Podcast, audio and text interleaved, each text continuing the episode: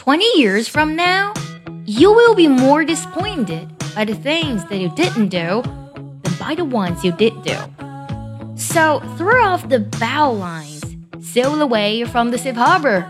catch the trade winds in your sails, explore, dream, discover